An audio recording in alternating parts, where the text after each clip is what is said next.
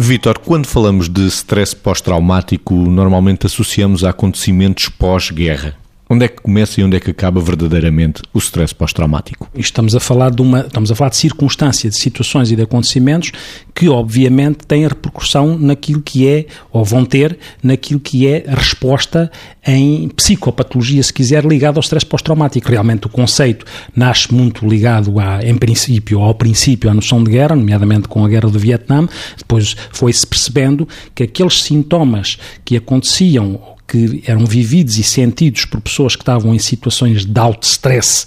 e de alto trauma, por isso stress pós-traumático ou pós-stress traumático, os sintomas de reviver as situações, os sintomas de pesadelos, os sintomas, o chamado flashback, é estar, aquilo que eu disse antes, estar a reviver a situação na sua mente como se estivessem lá, ou ficarem com sinais de alerta internos uh, de uma sensibilidade extrema, que é perante um, um estímulo qualquer que seja equiparado a um tiro ou uma situação, uma cara ou a uma tortura, a ativar todos os mecanismos psicológicos e fisiológicos ligados ao stress pós-traumático, com respostas não só na mente, mas com respostas físicas muito incomodativas e com muito sofrimento no imediato e de forma imediata, quero eu dizer, nas consequências ocupacionais, laborais, familiares, pessoas muito mais irritáveis, pessoas que, em termos de desempenho, quer nas suas relações afetivas, quer nas suas relações ocupacionais, veem comprometida a sua funcionalidade, ao ponto de, ao extremo, ficarem disfuncionais. E por isso é que nesta altura é muito importante começar já a fazer a prevenção com as pessoas que viveram em direto estas situações para que não venham a ter consequências desta área sintomática.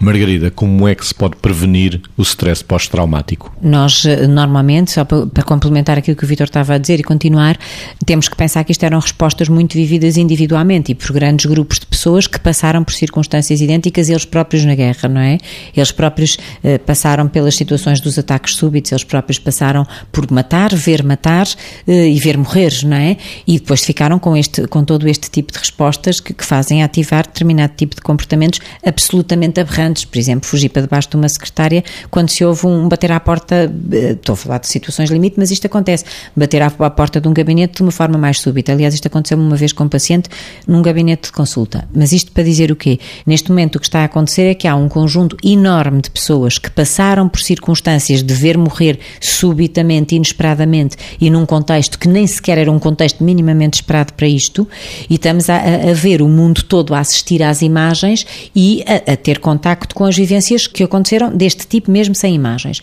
E, portanto, eu acho que há toda uma intervenção, digamos, se quiser, sociológica generalista e, se calhar, psicológica individual que se devia, para aquelas pessoas que passaram por isto, que se devia realmente uh, ter em conta e tentar ativar, no sentido de que uh, estivéssemos preparados para que a nossa sociedade não se demolisse pela ameaça permanente e, por uma outra forma, se quisermos, de stress pós este trauma, que fosse mais generalizado e vivido pelas pessoas eh, de um modo desencadeado de forma diferente, mas em tudo, ou em muitas circunstâncias, semelhante àquilo que foi o que desencadeou a classificação de, eh, de stress pós-traumático. Portanto, há intervenções aqui claramente a fazer, quer do ponto de vista da individualidade, quer do ponto de vista sociológico mais global.